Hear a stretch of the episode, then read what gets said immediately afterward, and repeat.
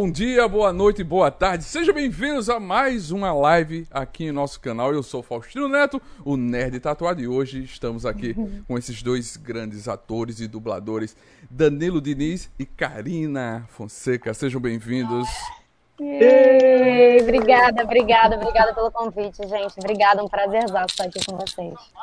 Olha, estou muito feliz mesmo, gente. Brigadão, é uma honra estar aqui com vocês. Espero que a gente possa curtir Igualmente. e se divertir bastante aqui nessa live. A honra é nossa de ter vocês dois aqui, esses dois grandes dubladores, né? Gente, nossa live, como é de costume, toda segunda-feira vira podcast. Você pode ah, escutar a nossa live em seu, no Spotify, no Deezer, Amazon Music. Lá no site você pode baixar ela e levar no seu celular, no seu pendrive, escutar no, na caminhada para ir para o trabalho, na corrida, se estiver usando máscara, se protejam. Se você estiver em home office, quando tiver, faça como eu. Tá lavando o prato, bota podcast. Tá varrendo a casa, bota podcast. É bom demais, gente. Gente, nos, tem as nossas redes sociais também aí na descrição. Você pode seguir a gente. É tudo Nerd Tatuado. Seguir eles dois nas redes sociais. Está aparecendo um cardzinho aí para vocês seguirem. Vamos fazer a Karina arracha, fazer o arracha pra cima, chegar aos 10k. Por favor. Vamos, Muito chique isso.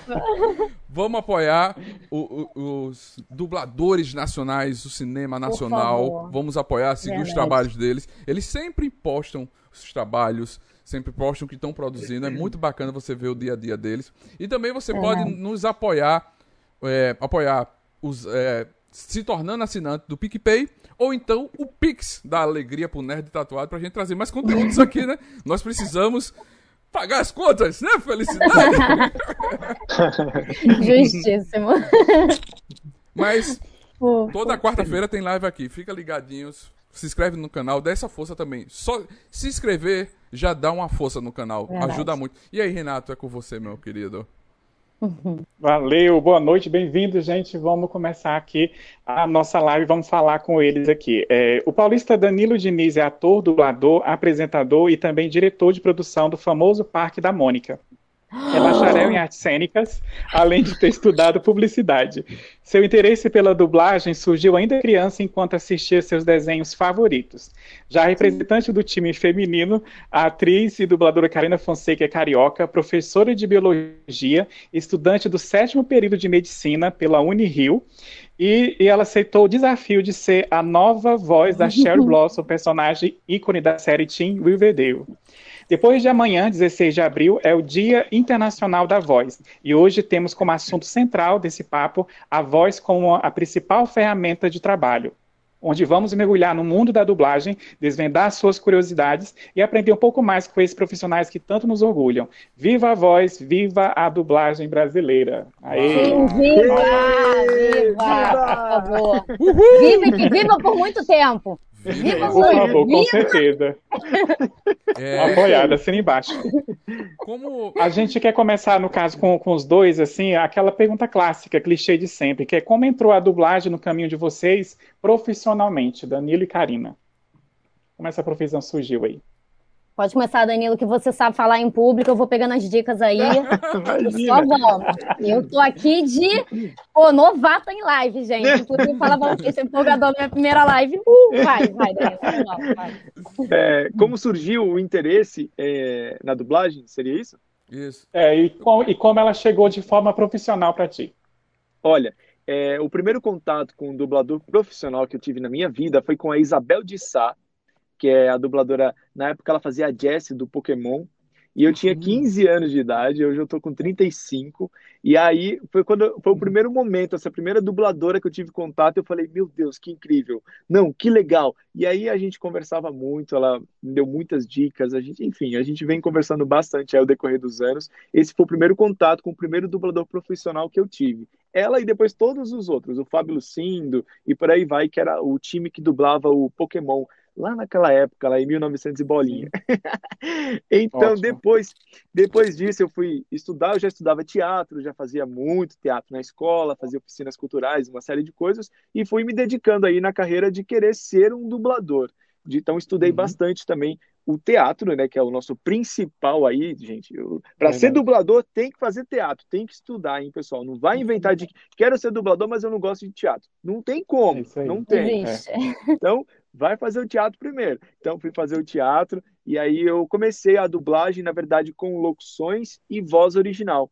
Então, eu entrei uhum. também para o time de dubladores de voz original da Turma da Mônica e fiz algumas locuções aí também. Foi aí que eu fui conhecendo. Eu fui conhecendo um outro, um outro, um outro, estúdios, e por aí vai, estou até hoje. foi assim, foi basicamente isso. Ótimo. Gente, primeiro de tudo, aqui tá aqui cardia de ouvir você falando Parque da Mônica, gente, que era meu sonho conhecer esse parque, gente. Eu tô aqui como? Eu cresci, o diretor, não tinha mais altura para entrar e acabei que nunca conheci, gente. Então, isso é um Poxa, trauma cara. que eu vou levar para o resto da vida. Olha, deixa, deixa a pandemia passar, essa situação toda passar, que a gente está fechado no momento. Aí quando a gente reabrir, uhum. você é minha convidada. Vocês, todos vocês. Posta foto, a gente quer ver. É. Eu, é, te conheci hoje, eu já te amo. Obrigada, você é maravilhoso. então, gente, eu a minha história na dublagem ela foi muito curiosa porque é, eu já fazia teatro, né? E todo esse caminho que a gente sempre faz desde cedo. Eu entrei com 10 anos de idade no teatro, foram três cursos de teatro. Depois fiz curso de interpretação para vídeo, fiz curso de modelo manequim, mas aí não cresci, desisti dessa parte da carreira artística. E aí, um belo dia, minha mãe é, sempre me levava né, para os cursos de teatro, porque eu era nova. E ela conversando com a mãe de um amigo, né? Que ficava aquela sala cheia das mães ali conversando, né? Aí minha mãe uhum. conversando com uma mãe, ela falou: Ah, meu filho faz dublagem, inclusive, é o João Capelli. Vocês devem conhecer. Sim! Dublador do Draco. Foi. Lindo, amor. Amigo, beijo. E, e aí ela conversando com a mãe dele, ela comentou: Ah, meu filho faz dublagem, bota sua filha pra fazer não sei o quê. Minha mãe me inscreveu no curso, a minha, a minha irmã. Eu fui muito a contragosto porque eu não sabia o que era dublagem. Eu sempre falo que eu era aquela criança que cresceu na bolha. Eu não conhecia o mundo, gente. Para mim, aquela era a voz da galera. Não tinha ninguém fazendo aquela voz. Era o boneco falando. Era, entendeu? O ator falando. Imagina. Então eu nem sabia o que era, né? E aí fui, né? Mãe, né? Obrigou, fui. E na primeira aula, assim, é, eu fiz o curso com a Marlene Costa. As minhas professoras foram a Fernanda Baroni e a Flávia Sadi, né? E o Felipe uhum. Grinan também, quando ele estava aqui no Rio, que agora ele está em São Paulo, né? Foram os meus uhum. professores. E na primeira aula, a gente foi dublar uma cena de Luluzinha, né? E, Olha. pois é, e eu fui fazer o Bolinha, né? Porque a gente, quando faz o curso, eles botam, né, a gente para fazer isso, né? Crianças pequenas fazerem voz de menino também. E uhum. aí, quando eu fiz, a turma inteira ficou alvoroçada e aí eu falei, cara, é isso que eu quero para minha vida, assim, é, é isso. Uau. É isso que eu quero para minha vida. E a partir daí foi, e aí já são 20 anos, acho que eu faço esse ano. E eu amo, eu amo, eu sempre bom. falo assim. A gente tem muita sorte, né, Danilo, porque o nosso trabalho também é o nosso lazer, né? Exatamente. É uma coisa que deixa a gente muito feliz fazendo, é muito prazeroso fazer, não é oneroso, não é aquela coisa chata, né? Então, uhum. é, só agradecer e é isso. E vamos Esse seguir. Aí. Às vezes a gente pega um personagem aí que dá uma dor de cabeça. Que arranca nosso couro, sim. Sim, que às vezes você fala, sim. tomara que esse infeliz morra no segundo episódio, porque pelo amor de Deus. Meu Deus. Sim, tem às isso. vezes, às vezes tem um desses aí, mas tem é nosso isso. trabalho e a gente é legal que a gente é isso mesmo, é isso que a Ká falou. A gente entra no estúdio, nesse ambiente que a gente que eu tô aqui, por exemplo, que é o meu home studio, a gente entra aqui vive um milhão de vidas diferentes oh. e a gente sai dessa porta e a gente pode ser nós mesmos. Podemos ser nós mesmos, né? Isso é muito legal. É, é muito legal. Antes de passar para o Faustino, para ele fazer a próxima pergunta, que tem a ver com o que o Danilo até falou na, na, resposta anterior dele, a gente vai confirmar aqui agora a opinião da Karina também, mas eu quero é, dar o que os boa noite para o pessoal do perfil aqui, Vivo Drama, a Karen, a Letícia Marques Alves, o Patrício, a Lídia, uh, deixa eu ver quem mais aqui está chegando, a Isabela Isabelle Ricarte. Ah, Isabelle Ricarte, olha só que é uma dubladora, dubladora incrível, que eu conversei com ela. ela Isabelle, é. a, gente vai marcar, a gente vai marcar nossa live ainda, hein? Eu não esqueci. É. Uh, o Arthur Emanuel também está aqui. Gente, bem-vindos, viu? Vocês aí, todos vocês estão chegando. Muito boa noite. E... É com vocês. é isso aí, gente. Muito obrigado pelas mensagens. Pode mandar pergunta que a gente vai ler também as perguntas de de vocês, tá, é, gente? Estamos de olho. É, vocês também levam, levantam a bandeira de que para ser melhor dublador é necessário também ser ator, não é isso? Com certeza. Com certeza, sem sombra de dúvida, até porque, assim, é, não é nem só uma exigência nossa. Além disso tornar é, o profissional muito melhor, porque ele aprende as técnicas de interpretação, né, de uhum. dicção, a gente faz inúmeros exercícios de dicção no, no curso de teatro, e a gente percebe quando a gente dubla e quando a gente dirige o quão importante isso é. Então, assim, tem N coisas que se aprende no curso de teatro que se você entra sem ter tido essa experiência e esse aprendizado, é muito mais difícil o caminho, né? A gente sabe que principalmente crianças, quando entram mais novas, elas acabam entrando é, sem precisar ter o DRT, sem precisar ter o curso de teatro. E é claro que assim, é aquilo, é dom. Mas a gente sabe que até quem tem um dom muito grande para fazer uma coisa, um cantor, um, um, ator, ele faz uma escola antes, né? Ele estuda para aquilo. Então não é só ter o dom, é você saber aperfeiçoar esse dom. Então é muito importante, além de necessário, principalmente depois de grande, é muito importante fazer esse curso também para modelar esse dom e esse talento que a pessoa já nasce com ele. Fato. Danilo, Exatamente, gente. Teatro uhum. é, é, aquilo que eu digo. Eu já dei aula de dublagem no, em uma escola. E aí, nessa uhum. escola, as pessoas que. Era um curso de ator, na verdade, de formação de atores. E dentro do curso tinha uma modalidade que era interpretação para cinema, TV, rádio e dublagem. Era tudo isso uhum. no módulo só. E aí, quem era a pessoa? Eu que estava lá. Lógico que dentro de, um, de uma matéria, na verdade é uma matéria dentro de, do curso inteiro, a gente não consegue deixar a pessoa é, apta a ser, a interpretar para a TV, que é um tipo de interpretação diferente, a, o teatro, o cinema, que é outro time, e a dublagem também, que é diferente. Então a gente não consegue formar o cidadão tudo isso em, em, poucas aulas, né? Isso até o que eu costumo dizer, você pode fazer melhor, a melhor faculdade, o melhor curso, aquilo que vai mesmo te formar é a prática, é o dia a dia. Você, você tem que estudar, tem que estar constantemente é. estudando e praticando.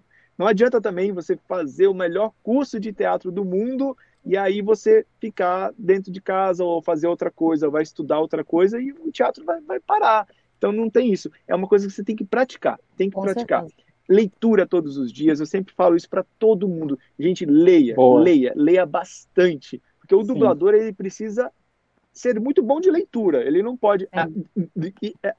Então tem que ler. Uhum. E, a gente vai descobrindo as nossas dificuldades, né? Cada um tem a sua dificuldade de, enfim, que seja de é, de leitura. Às vezes tem uns que têm um pouco de dificuldade de leitura. Isso dificulta na hora de dublar. É, tem outros que já têm com dicção, com sotaque. Então a gente Sim. procura também estar tá sempre ali com a nossa amiguinha, nossa anjo da guarda, que eu digo aqui, que é a nossa fono. fono. A fono, ela está ali do nosso lado para dar suporte para a gente em várias situações.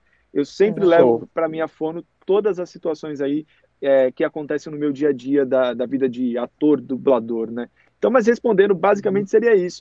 Galera, tem que estudar, tem que abrir o livro ali, todos os métodos de interpretação, porque às vezes a gente entra no estúdio, tá ali, recebe o texto na hora, o vídeo na hora, o personagem a gente descobre na hora, não tem como levar para casa e estudar, e é ali, você assistindo em três, quatro, cinco ensaios, que você já tem que vir a, a interpretação, você tem que sentir o personagem e fazer o seu melhor, né?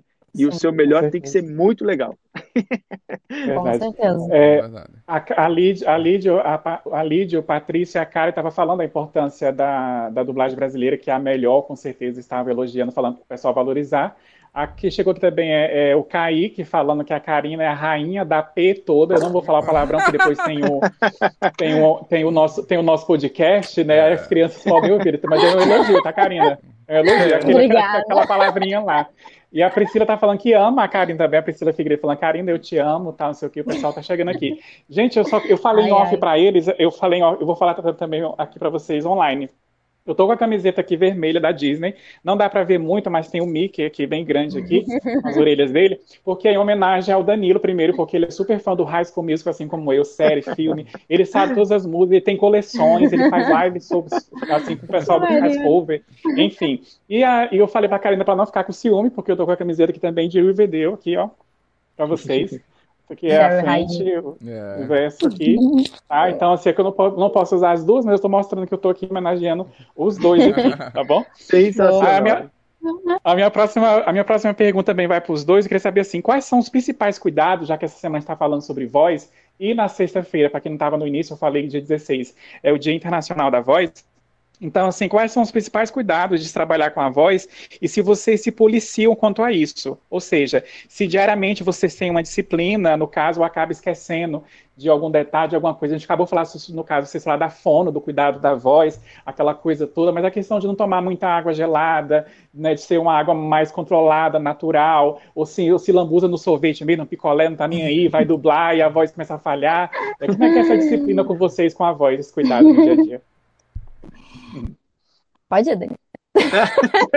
Tô deixando aqui tudo pode ir, Danilo, por favor. Referência. Olha, é, os cuidados que eu tenho com a voz, eu, eu, sou até um, eu sou até um pouco exagerado nisso, né? Porque, assim, às vezes uhum. tem dia que a gente entra no estúdio para fazer uma dublagem, sei lá, 9, 10 da manhã, e é, se termina 8, 9, 10 da noite. Então, às vezes, fica 12 horas de trabalho aí de dublagem. 12 horas falando o tempo inteiro, né? Lógico que tem os intervalos que a gente para, né? Tá pra, ah, tem a hora do cafezinho, né? Que para nós dubladores nunca é cafezinho, não porque a gente não é. toma café. Então a gente fala assim, vamos fazer cinco minutos por café, 15 minutinhos por café? Vamos, mas eu não vou tomar café, mas vamos lá, a gente toma água, respira, olha para o céu. Eu faço muito isso, olho para o céu, falo, meu Deus, olha, tô aqui, legal, tá, tá sol. A gente fica dentro do estúdio, não sabe nem que horas que, tá, que vai, né? A gente viaja. Como é que tá, exatamente. Mas os cuidados com a voz, eu tive um trabalho recente é, que eu fiz muito um estudo muito delicado com isso, porque eu, eu decidi trabalhar um personagem de, numa série com 51 episódios, e aí ele exigiu uma capacidade vocal bem diferente da, da minha voz normal. Então eu fiz uma voz caricata, eu levei esse personagem, lógico, depois que eu passei no teste, que eu fiquei desesperado, porque eu falei, no teste a gente faz de tudo, né, cara? A gente vai lá e vai... pra passar. Aí quando passa, agora foi, e agora? E agora? Meu Deus do céu, tem quantos, quantos episódios? 51? Eita! Meu Deus, 51, 51 episódios que eu fiz o Iger no Beyblade, e aí hum. é anime, então é grito, é, né, não vou dizer pancadaria porque é peão, mas é. os peões ele pum, pum, pum, pum, bate ali. Uhum. E foi uma voz muito diferente que eu decidi experimentar para ele, que eu queria muito fazer, eu construí essa voz com a direção lá no estúdio. Passou, deu certo, né? Entrei pro projeto, só que ao mesmo tempo eu já levei isso para fono, porque eu falei assim, é uma voz que não é a minha e eu preciso ter resistência física para fazer todos esses episódios é, sem me prejudicar sem com que eu saia com algum problema vocal. E ela me uhum. ajudou muito. Ela me deu muitos exercícios, desde a hora que era um processo, gente. Quando a gente trabalha voz, exercício de voz, ele é um processo que não é feito só só na hora. Ah, vou dublar. Lá, lá, lá, não, é. é. feito o dia inteiro, inteiro, desde a hora que você acorda. Então, assim, as pessoas na minha casa, a minha família já me conhece, que quando eu acordo, eu não falo com ninguém, não tenho voz pode o gato pular em cima de mim, pode incêndio, qualquer coisa, eu não vou ter voz, eu não vou falar. Eu vou demorar de meia hora a uma hora para conseguir falar a minha primeira palavra. Então eu não faço isso. Isso é um exercício, é uma dica muito boa que a Fono ela me deu e eu sigo isso fielmente. Nos primeiros dias quando ela falou isso era um pouco difícil de acreditar, mas isso depois fez toda a diferença. É, então assim, eu acordo e não falo mesmo, vozinha ali, ó, hum, exercícios ali aos poucos para acordar a voz, acordar o rosto. Então, demoro, gente, demoro para acordar. Então, eu tomo muito cuidado com isso, além da hidratação e uma série de outras coisas que eu tenho certeza também que a K também faz e ela vai poder uhum. falar com a gente aí, dividir também com a gente. Fala aí, cara. É, não, você... primeiro que assim, cara, eu queria lembrar que você falou aí, me lembraram de duas cenas de Friends, que foi você falando do gato, eu já pensei com o Ross com o gato, ele lá gritando. Imaginei. Boa observação. E a outra foi o Joe e você falando, é, a gente, pra passar no teste, a gente bota tudo. E ele falou, não, você monta a cavalo, Rich. Mas você monta a cavalo? Não, mas depois a gente aprende. É isso, você fala tudo, depois você vai. É isso aí. Mas mas é isso, assim, e realmente é muito importante. Eu confesso que eu sou um pouco mais displicente com a voz, eu tento me policiar, mas eu sou e eu percebo que muito do nosso emocional acaba influenciando. Eu percebi recentemente, então sempre que eu estava passando, é, antes da pandemia, né, eu estava passando por um período bem conturbado na faculdade, era um período bem complicado, e eu passei, assim, basicamente uns três ou quatro meses rouca isso é horrível para nossa profissão e isso me apavorou. Sim, eu sim. cheguei a procurar um uhum. médico para fazer uma laringoscopia para ver se eu estava com algum problema já com calo nas cordas vocais, alguma coisa, porque eu não melhorava de jeito nenhum. E só depois então eu percebi que era isso. Então era o emocional, era o estresse por conta da faculdade. É, uhum. Além disso, assim, é claro, tem esses cuidados que a gente toma no dia a dia. Eu repito, eu acabo sendo um pouco displicente. É, uhum. Inclusive, uma vez eu fui é, foi no ano passado pro karaokê com os amigos. Né? A gente se juntou e fizemos o karaokê em casa. Éramos quatro amigos. Era um grupo pequeno de amigos. Não, foi no ano retrasado. Uhum. E aí o que aconteceu? É, eu tive um teste para fazer uns três dias depois. E era uma personagem que falava muito agudo. Era um desenho. E eu não passei, porque eu estava com certeza muito rouca e eu acabei sendo prejudicada por conta disso. Então, é, esse foi o uhum. estalo que eu tive. E a partir daí, muitas vezes eu vou a um show, eu começo a cantar, eu sinto arranhar um pouquinho, eu já, opa, paro, fico ali só dublando, dublando. só cantando no silêncio. Eu faço, eu faço muito isso. Sem som, exatamente. Eu vou num show, eu vou num karaokê, canto uma música, ok, parei porque foi isso que me deu o estalo de Karina. É isso, assim, é a nossa ferramenta de trabalho. Então eu tenho que tomar muito cuidado com ela. Eu já fui prejudicada, já perdi trabalho por conta disso. Então não dá para brincar, é isso. É se hidratar, é evitar falar alto. Esse aquecimento quando acorda é importantíssimo. É, a gente ainda está com as cordas vocais relaxadas, elas ainda não se aqueceram. Esses exercícios são justamente para aquecê-las. E toda a musculatura facial, como o Danilo falou, então realmente é muito importante ter esses cuidados, porque é isso, cara. Para a gente desenvolver um calo e acabar atrapalhando a nossa profissão, o que a gente ama fazer e o que a gente vive, não custa nada. Então tem que ter muito cuidado mesmo. Eu fiz Imagina. também esse exame, esse exame a laringo, Chegou fazer? Fiz, fiz. Porque depois que eu terminei esse, esse trabalho, né, esse trabalho é, falando do próprio Beyblade, eu fiquei muito preocupado, né? Porque eu falei, nossa, minha voz tá um pouco diferente. Ah. Meu Deus, será que aconteceu alguma coisa? Mas eu fiz, estava tudo certo, tudo Ai, ok. E aí descobri também que a Fono falou que é sempre bom a gente fazer, viu? Sempre bom quando, aí, olha... ir lá, ir lá e fazer lá o caninho aqui pelo nariz, até filmando tudo aqui, tirar é. foto. É. Exatamente. É horrível, horrível. E até como o Danilo falou também, né? Evitar algumas bebidas, porque isso também vai, elas vão é, grudando na parede e isso acaba prejudicando a fala também. Então, por isso, até, principalmente é, antes de entrar no estúdio, mas assim, para a vida, né? Então, evitar, por exemplo, leite, é, café e tudo isso que vai escurecendo e vai deixando resíduos que podem vir a atrapalhar, né? Essa do café eu fiquei de cara. É, não pode. É. Não é, pode. É, é. Na, na, verdade, quando a gente vai dublar, na hora que a gente vai dublar, pelo caninho, vou falar bem didático, assim, pelo caninho que entra a nossa. Uhum. A nossa, o, o, o, ar, ele vai direto pro, pro, pro pulmão, né? Vai pro nosso pulmão. E ali não entra comida. Nesse caninho não entra comida, não entra bebida, não entra nada disso. Se entrar, você engasga. Você, é. Sabe quando você tá, tipo, bebendo água e a água vai pro lugar errado. Engasguei. Foi pro lugar errado? Foi pro lugar errado, realmente. então, assim, mas to, toda essa alimentação, ela cria uma mucosa. Então, assim, ah, o chocolate faz mal pra voz. Bom, isso é, é, é um mito e ao mesmo tempo é uma verdade. Porque é. o chocolate, ele vai deixar você com... Vai ficar uma mucosa. E isso vai Exatamente. atrapalhar a sua dicção. Vai atrapalhar, vai atrapalhar o seu, o seu desempenho, né? Fala assim, é. ah, come maçã, uhum. que maçã faz bem. Bom, mas a maçã, ela é ela... Adstringente. Isso, é isso, exatamente. Então ela vai fazer com que você tenha uma, uma dicção melhor, uma, uma coisa melhor. Não quer dizer que ela vai lá nas suas cordas vocais, ela passa pelas cordas vocais. Não, não quer dizer isso. Exatamente, não. Mas é isso aí. Eu lidero, Ai, saudade eu de um sorvete, eu... saudade de um picolé. De mas, mas a, a, a, eu fiquei de cara agora. O café não pode de jeito nenhum ou só quando tá antes de dublar? Eu não tomo café de jeito nenhum porque eu tenho refluxo. Então, se eu tomar o café, eu passo o dia é. inteiro. Ah, tá. Que ele sobe. E o refluxo aqui, também aqui. piora a voz. O refluxo exatamente. também tem que tomar cuidado porque pode, é, exatamente. É. Aí vai de organismo para organismo. Acho que vai de pessoa para pessoa também, né?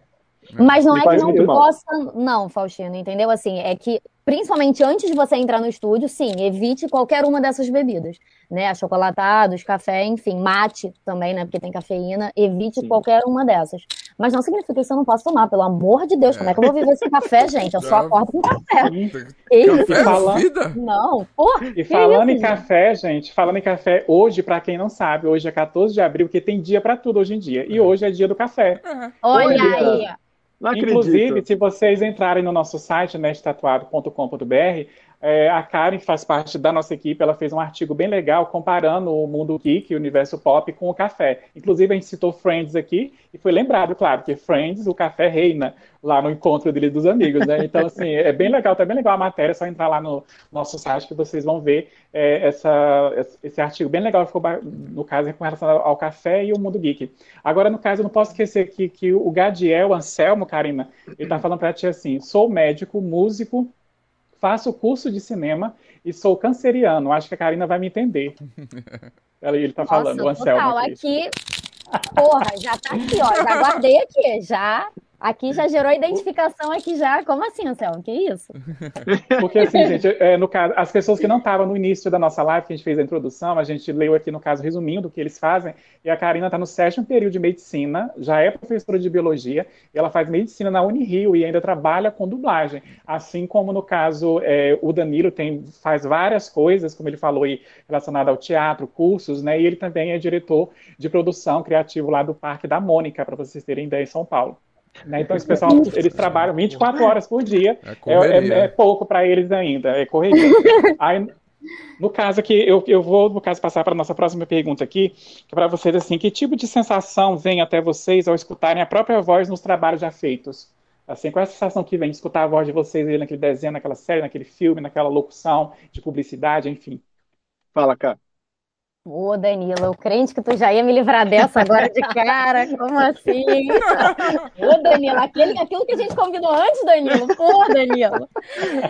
Cara, então, é, quando eu, eu vou ser muito sincera com vocês, quando eu dublo um desenho, qualquer que seja, eu amo me ouvir. Amo, amo, amo, compartilho, divulgo, é o que eu mais faço.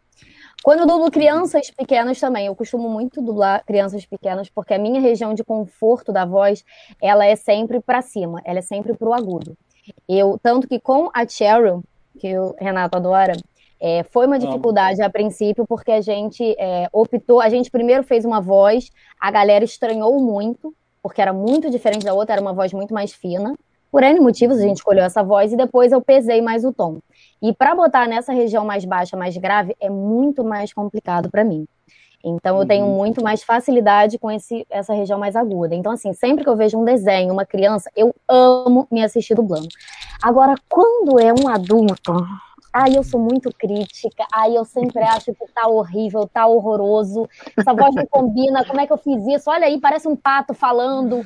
É, eu sempre, sempre, sempre. Eu, eu tinha desvio de septo, eu operei, porque isso tornava a minha voz um pouco mais anasalada. A minha voz ainda é um pouco anasalada, eu ainda tenho que fazer mais exercícios de fono e até verificar isso da cirurgia para tentar corrigir isso. Então, eu costumo ser muito crítica quando eu ouço a minha voz fazendo um adulto, mesmo a minha própria voz, né? É, eu normalmente não gosto. Assim, eu fico feliz de me assistir, que legal. Eu liguei e logo na hora está passando algo que eu dublei. Olha, eu falando ali. Mas eu acabo criticando mais, eu confesso. Imagino. É, pois é. Compartilho mesmo do mesmo sentimento. É, eu também tenho o perfil vocal de fazer é, crianças, meninos, assim, adolescentes, né? Apesar de eu ter 35 anos, é bem difícil eu pegar um personagem da minha idade. É bem Sim. difícil. Por conta da questão da idade vocal, né? Então a idade vocal uhum. ela faz com que, com que a gente tenha vozes mais mais infantis e, infantis, e por aí vai, vai, vai, vai, vai. Uhum. É muito mais fácil é, para mim fazer uma voz infantil é. do que ter que pesar do que ter que ter uma voz diferente e ter que e falar assim. Então isso para mim é, é, bem mais complicado. Isso até afeta um pouco a minha interpretação. Né? Sim, né? nossa, é, Danilo. Não é? Porque você Muito. fala, poxa, se fosse uma criança falando esse bifão aí, que é o bifão que a gente chama no teatro, na dublagem, que é um texto enorme, né? É. Se fosse uma criança falando isso de uma vez, em, em, três segundos, eu conseguiria falar isso brilhantemente, mais do que esse adulto que está levando duas horas para falar esse texto. Exatamente. Porque porque pesa quando a gente sai dessa, dessa nossa, dessa nossa, não vou dizer zona de conforto, mas dessa, dessa, desse nosso perfil vocal. Quando a gente sai uhum. do nosso perfil vocal, dificulta um pouco, porque mexe Sim. com a nossa interpretação. Então eu tenho que pensar no pesar uma voz, no fazer uma coisa que com não certeza. me deixa à vontade e ao mesmo tempo interpretar aquele personagem. Mas eu com, compartilho 100% do seu sentimento. Também quando eu vejo os desenhos, eu falo: "Nossa, que legal, que legal, tô amando". E aí, quando eu vejo também alguma coisa assim que já, já é um adulto ali, eu já fico meio assim, falo, hum, pergunto para as pessoas, as pessoas, é, não parece você. Eu falo, ah, então tá bom. Exatamente. Isso que o Danilo falou é isso mesmo, porque é, a gente tem essa facilidade maior de fazer essa voz. Então, assim, quando a gente está dublando, é, vocês já conversaram com N dubladores, então vocês sabem que tem a preocupação com a interpretação, tem a, a, preocupação com o sincronismo, tem a preocupação com a adaptação do texto. E aí, se você ainda tem que se preocupar com a voz, muitas vezes realmente a gente sente isso, que uma ou outra coisa acaba ficando prejudicada. Quando é uma voz mais fina, não, ela parece que sai. Naturalmente, é. você não precisa pensar. Mas quando você tem que pesar, parece é. muitas vezes atrapalha um pouco os outros processos, né? E olha que deu é. match aqui com a gente, porque tem outros dubladores que é totalmente ao contrário. Fala, ah, não olha. me pede para fazer uma, uma voz diferente, uma voz caricata que eu não faço. Não adianta. Não pede para levar, deixar leve a minha voz que não sai também. Eu tenho muita dificuldade com isso. Então é, é por aí que vai, é. perfil, né? Perfil. Exatamente. Por isso, que, é. por isso que a gente nos estúdios, os estúdios que chamam a gente para trabalhar, eles já sabem lá, tem a listinha, fala adolescente, criança, é, caricato, isso aqui, é, é fulano, é ciclano, é, isso é. aí vai. Isso aí vai. Exatamente. Bacana, bacana, bacana. Antes de passar para o Faustino, Faustino, só um instante, eu vou tentar distribuir aqui as perguntas de vocês, gente, para a gente ganhar tempo. Ah, o, o que, que acontece? Patrícia, na reta final a gente vai falar sobre a Cheryl de, de Rivedeiro. Eu vou pegar essa aqui no caso do Anselmo, que vai direcionar os dois mas o Danilo já pode responder com um sim ou não a pergunta também do, do Mr. Minato, que está aqui. Eu vou tentar ver se eles entendem aqui como é que eu vou fazer, porque vocês estão participando muito e é muito legal isso, mas eu quero dar atenção ao mais para vocês e para eles aqui também dentro do nosso tema. Nosso tema também, o tempo. Uh, o Anselmo, ele pergunta assim, é, minha pergunta é se existe personagens cuja voz é icônica, como o Joker, de Heath Ledger, se isso acaba prejudicando ou beneficiando o dublador. E, e no caso, especificamente para o Danilo, é, se ele pode dar algum spoiler de quando vai ser dublado o Beyblade. Dividem aí vocês. Eu adoro aí. Pode ir, Danilo, vai. Essa pode. foi direcionada, vai. Ó, é, a primeira pergunta, tá, eu, eu, não, eu não tô lembrando que personagem que é, mas assim, é, eu, o que eu costumo dizer, o dublador, a gente, quando dubla um personagem é, pela primeira vez, aquele personagem, aquele ator, aquela atriz, a gente chama esses personagens de boneco. Fala, ah, é o meu boneco. Então o Iger no Beyblade é o meu boneco, porque eu estou dublando uhum. ele, certo? Mas, por N motivos e N situações, pode vir a calhar de um dia não ser mais eu, de ser uma outra pessoa. O que, o, quem vai achar ruim, quem vai reclamar disso, vai ser o público, que o público vai assistir e vai falar, pô, que diferente, trocou a voz, o que, que, é isso? Não, essa não é a voz que está acostumado a fazer. E por aí vai. Por mais que é, coloque um outro, uma outra pessoa, um outro dublador para fazer e que ele tente fazer uma voz parecida com aquela que eu fazia que, e que, é, consequentemente, a voz que eu fazia é uma voz muito parecida com o original, porque a gente tenta seguir sempre o original, é, ainda não é a mesma coisa. Então isso pode acontecer. Uhum. É, não vou dizer beneficia, porque é, isso, isso varia de situação para situação. O estúdio, se trocar de estúdio, se trocar de praça, então às vezes é dublado em São Paulo, se for para o Rio de Janeiro. Hoje a gente está com essa questão do remoto, né? Então o remoto está facilitando muito a gente fazer daqui de São Paulo dublagens a do conexão. Rio e o pessoal do Rio fazer daqui de São Paulo. Então hoje está facilitando é. essas coisas. Mas antigamente, geralmente, né, quando troca assim de praça, às vezes troca os dubladores. Aí troca porque mudou de estado, porque mudou de estudo, estúdio, é, enfim, por N motivos, pessoal. N, que se eu ficar citando aqui, a gente vai ficar até amanhã falando aí os motivos das trocas, né? Mas, uhum. é, sobre ter algum benefício, eu acredito que não. Eu acredito que uh, é, um, é um trabalho. É, igual os personagens que eu faço, é, apesar da gente chamar eles de bonecos, né, são os meus bonecos, mas eles não são meus. Eu, eu não tenho direito sobre eles. Quem tem o direito deles, quem manda neles é o produtor, é quem criou, é quem é, enfim, né? Nem o ator que interpretou, eu fiz o Paul na série O Internato Las Cumbres, ele, ele também recebeu por aquele trabalho. Então aquele personagem uhum. também não é dele. Ele Sim. também pode ser substituído lá, entendeu? Então é meio complexo isso, é meio complexo. Então, mas, uhum. mas eu acredito que não tem nenhum benefício assim, não. Então, o, o, benefício que eu posso chamar de ter, acho que a Karina vai concordar comigo, é os fãs, porque é a galera que curte o trabalho vem atrás da gente e a gente fala com eles, isso é muito gostoso. Toda vez que vem alguém que curte o meu trabalho, que fala comigo, eu fico muito feliz. Falo, poxa, que legal, obrigado. E, por aí vai. Então, é, eu acho que é isso. Sobre a pergunta do Beyblade, galera, vocês estão muito ansiosos, meu Deus do céu. Também, a Karina sabe disso. Não, a gente, até uma coisa lançar, a gente não pode falar de jeito nenhum nada, absolutamente nada. Eu sei que vocês estão muito ansiosos, a temporada já passou, a Turbo, né? Acabou no Cartoon Network, já tá na Netflix, já passou no YouTube, agora tá passando na Band, daqui a pouco tá na Lua. e, a nova, e a nova temporada ainda não chegou, mas até estrear dia 1 ali, a gente não pode falar absolutamente Silêncio nada. É, então, segura Imagina. mais um pouquinho, mais um bocadinho já. Só mais um bocadinho. Por favor.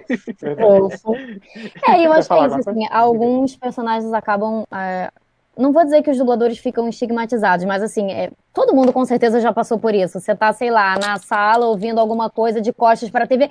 E é o burro do Shrek. Quando você vai ver, é outra produção, não é Shrek que tá passando. Mas é. você achou que era o burro do Shrek falando. Então, assim, acaba acontecendo muito isso, mas assim, até onde eu sei, isso nunca prejudicou nenhum dublador, né? Isso nunca impediu que ele fosse chamado. Eu sei que às vezes atores, é, eu já ouvi muitos atores falando isso, né? Que querem se desligar de tal personagem, porque já estão ficando muito atrelada a imagem deles a esse personagem e tal, não, não, não.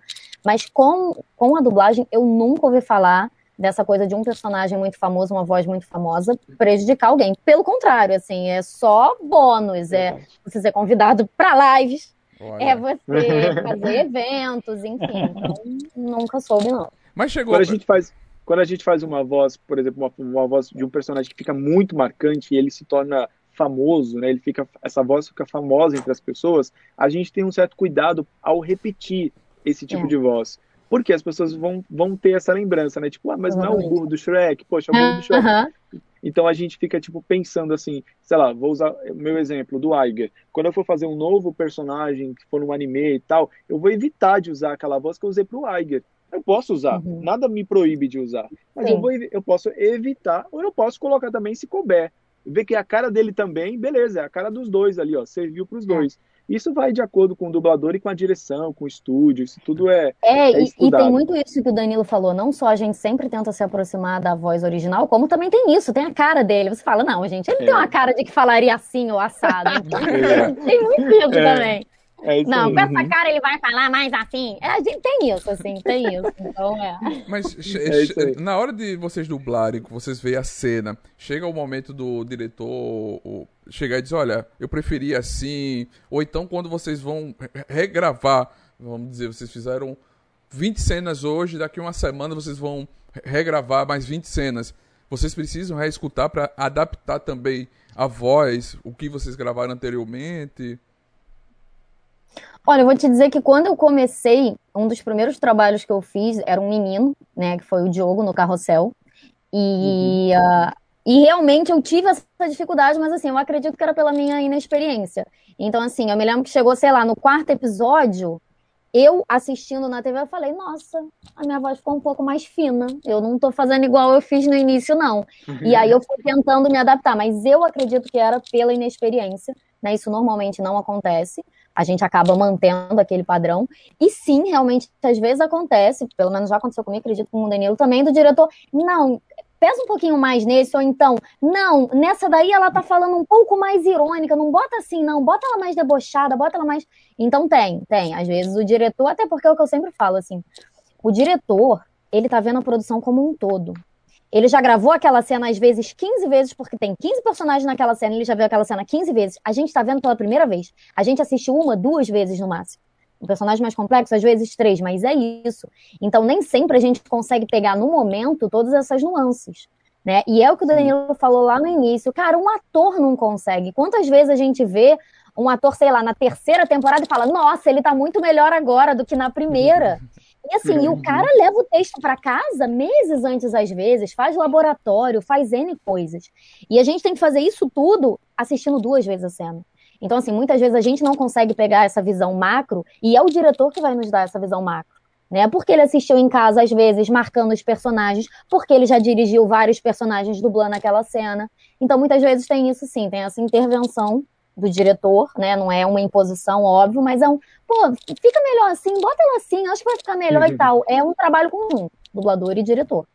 eu tive um trabalho muito, é, muito específico, que foi o Victor, de Victor e Valentino, do Cartoon Network, né? Sim. Que o Victor, o que acontece? Ele é um personagem que ele é desenhado, produzido, dirigido pelo dublador que faz ele lá, que faz a voz original, que é o Diego, Diego Molano, Diego, alguma coisa assim. Então esse trabalho é muito, muito, muito específico, porque o cara que criou a série, ele também fez a voz do protagonista. E aí quando esse peso ele se repete na dublagem, porque já vem do cliente falando isso pra gente. Então eu tinha muita dificuldade nos primeiros episódios de de assimilar. Porque às vezes a gente pega a referência do original e vai na nossa. E vai na nossa. Só que nesse trabalho específico, eu, eu parava toda hora, toda hora. Então, assim, tinha dias que eu demorava horas para fazer um episódio, horas, porque eu, eu tinha que escutar a, a respiração, e é um desenho, hein? Geralmente nos desenhos a gente fica um pouco mais livre. Então a gente uhum. tinha que uhum. escutar a respiração, a risada. para fazer a risada dos igualzinho o que ele fazia. Porque Caramba. era um trabalho muito específico. A gente uhum. e, e o, o, dublador ele, ele, é, ele foi, nesse trabalho foi selecionado para fazer porque era muito parecido com o original. Então assim teve dias que eu saí bem exausto, assim bem cansado. Esse trabalho e um outro que eu vou ressaltar é o Furik Wills também, que foi no mesmo estúdio que eu fiz. Furik Wills era um, é um, é um bicho preguiça, super ágil, e ele, ele, ele falava, né? é uma, é uma preguiça ágil. Só que o, o, o, dublador, o original lá, que fez o original, que na verdade é francês, ele brincava de. Ele, ele falava de um jeito, é tipo o gênio do Aladim, sabe? Ele ah. falava, aí imitava outra coisa. Que legal. Falava, e, ai, isso aqui nem sabe a voz idante.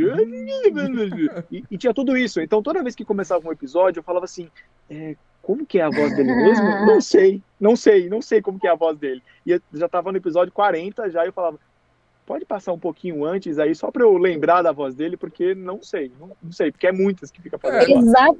Eu tô, eu tô fazendo um desenho agora no Cartoon, que é o tutorial. E na verdade, assim, é meio que só uma narração, só que o desenho é só ela falando, né? Essa narradora. E aí ela de vez em ela narra, ok, normalmente, super pro alto. Só que de vez em quando ela imita os personagens que estão aparecendo. Então, às vezes, eu vou gravando direto e aí do nada, opa, pera, agora ela tá falando assim. Agora ela tá falando assim. Agora ela tá falando assim. Então, e aí você tem que ficar nessas nuances, porque agora ela é um vilão, agora ela é um mocinho, agora ela é. E tudo na mesma cena, no Ai, mesmo parágrafo. Viva o então, Pro Tools! Viva! Viva! Claramente. Rapaz, é, é, é, gente, eu, eu, vou, eu vou pedir para vocês, no caso, detalhar para a gente, que alguém pediu aqui, o que seria, no caso, na verdade, voz aguda, caricata e grave. Vocês podem falar para a gente, explicar rapidinho? As três, o que significa? Aguda, vamos grave conversar. e caricata. Vamos conversar, vamos, cara. Vamos conversar? Então vamos conversar com agudo primeiro, vamos lá. Vamos lá, vai lá. Eu quero que não! Você não pode fazer isso! Tá bom, pode deixar, eu não vou fazer! Garoto chato! Isso seria uma voz Chato é você! então é uma voz. É, vai, caricata Fina, agora. Vai, vai. Tá. Suave, né? Caricata, vai. Oi, eu tô muito feliz de falar com você hoje aqui. Eu também tô muito feliz de estar tá brincando aqui com vocês. Vocês são muito legais, amiguinhos. Eu tô amando, sensacional. É. Uau, grave. Agora, agora quer ferrar a gente, Danila. Agora, agora quer. O grave, o, gra o grave, o grave, é... o grave. Grossa. Não sei fazer, gente. Errei. Dá o, o, Aí, o grave, aquela voz grave. É. E aí, Karina, tudo bem com você? Tudo bom com você? Como você tá, Danilo? Muito bom te ver por aqui. Hum, muito bom te ver também. Eu quero saber se você topa fazer aquele filme, aquela série. Eu acho que vai ser bem divertido. Eu acho que a gente ainda precisa conversar bastante sobre isso. Essa é muito então, boa pra mim, eu então, E Karina, então é uma coisa com a Shelwer, né? É um, tem um deboche, uma sensualidade da Shelwer, né? Exatamente. Encontrou o caminho. A Cheryl, a Cheryl eu pego. Até suei aqui, ó. Até suei, é. até suei. Gente, que massa, que incrível. Momento, momento fantástico tivemos é. aqui. Agora, no caso, eu quero, eu quero fazer a pergunta para os dois também, aqui, que é a número 7, Fortuna, que eu vou fazer para eles, que é até importante o pessoal conhecer. Eu estava pesquisando, lendo, e eu descobri sobre o SATED.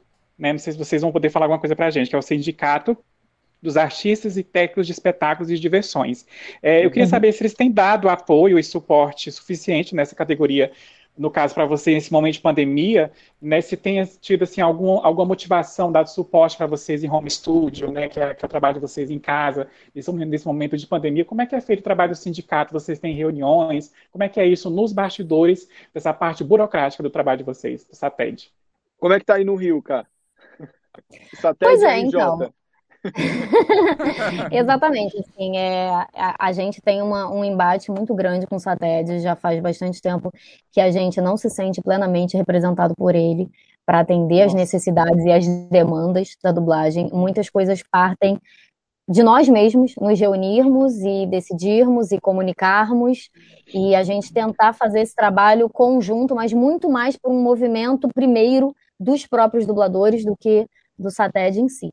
Então, assim, é, agora, por exemplo, com a questão do home studio, como você comentou, os dubladores uhum. se organizaram para auxiliar, é. então, muitos é, operadores de áudio para passar informação para o dublador do que comprar, de como botar o seu home studio, o que fazer, como montar, o que precisa instalar, como instalar, né?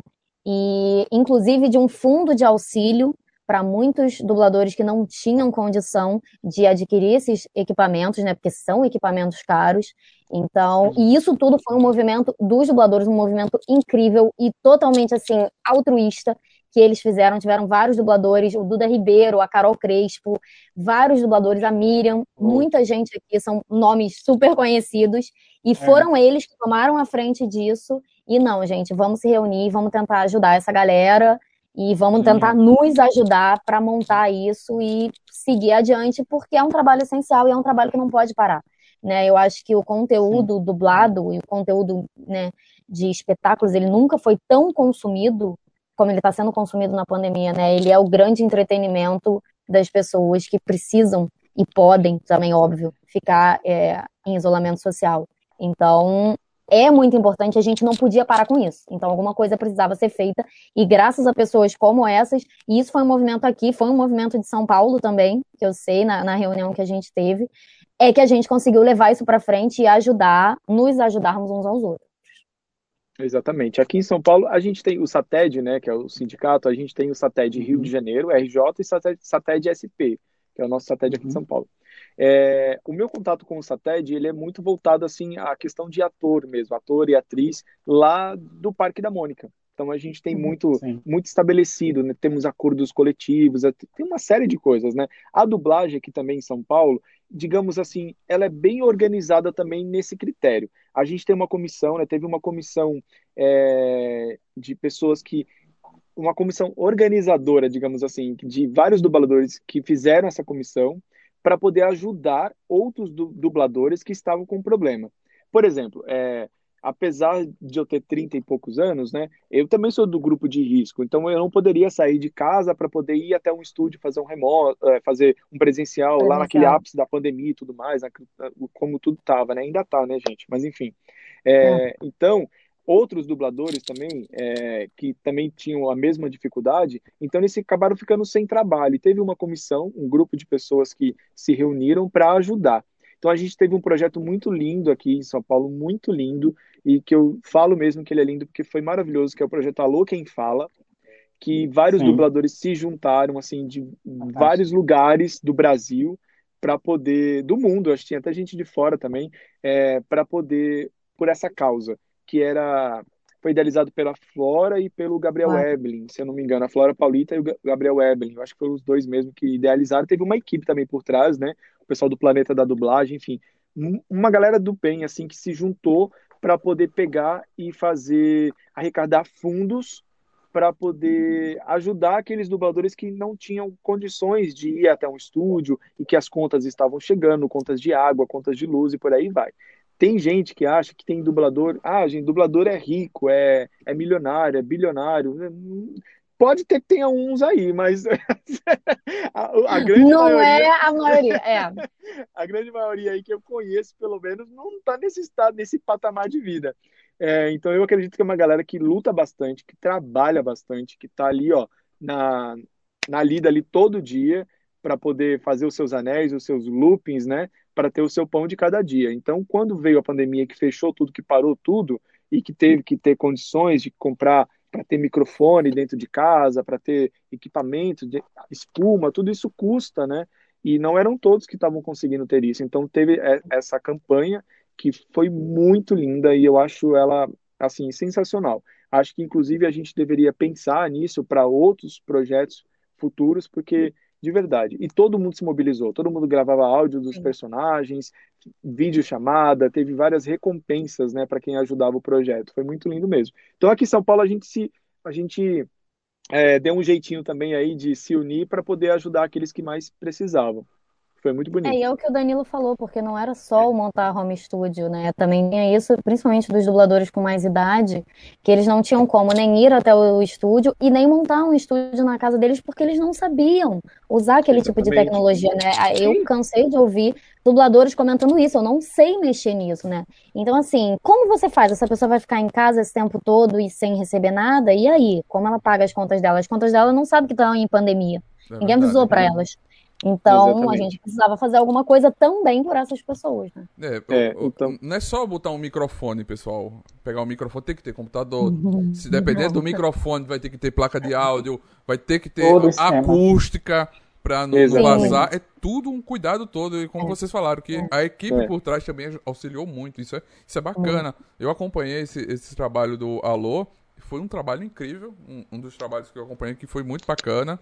Que isso ajudou muito. E eu acho que a união que, que os dubladores tiveram foi uma das coisas mais lindas que o Brasil teve aqui gente, nesse momento. A gente, recebeu, a, a, gente recebeu aqui no canal ano passado, por exemplo, estava no auge da pandemia, quer dizer, o primeiro ano, né, que estava no auge. É, no auge. E a gente recebeu, é, e, é, e a gente recebeu, no caso, é, que estava em andamento o projeto Alô, o pessoal conhecendo, divulgando, a gente recebeu a Angélica Santos aqui, o Lucas Gama, que falaram sobre esse projeto da forma tão bonita que vocês se uniram, sem esperar assim, dos outros. É claro que Uh, os líderes maiores tinham a responsabilidade porque é, de ajudar, de dar suporte nesse momento, mas se a gente ficar só esperando de braço cruzado, nada será feito. E as pessoas, e o trabalho precisa ser realizado e as pessoas querem algo bom na casa delas, porque as pessoas ficaram reclusas em casa e eles queriam consumir streaming, né? Eles queriam consumir a TV a cabo e a dublagem precisava continuar. É tanto que houve um tempo que a Netflix, por exemplo, foi um dos streams que ficou chegando, eu me lembro de maio, junho do ano passado, chegando coisas legendadas e as pessoas uhum. começaram a reclamar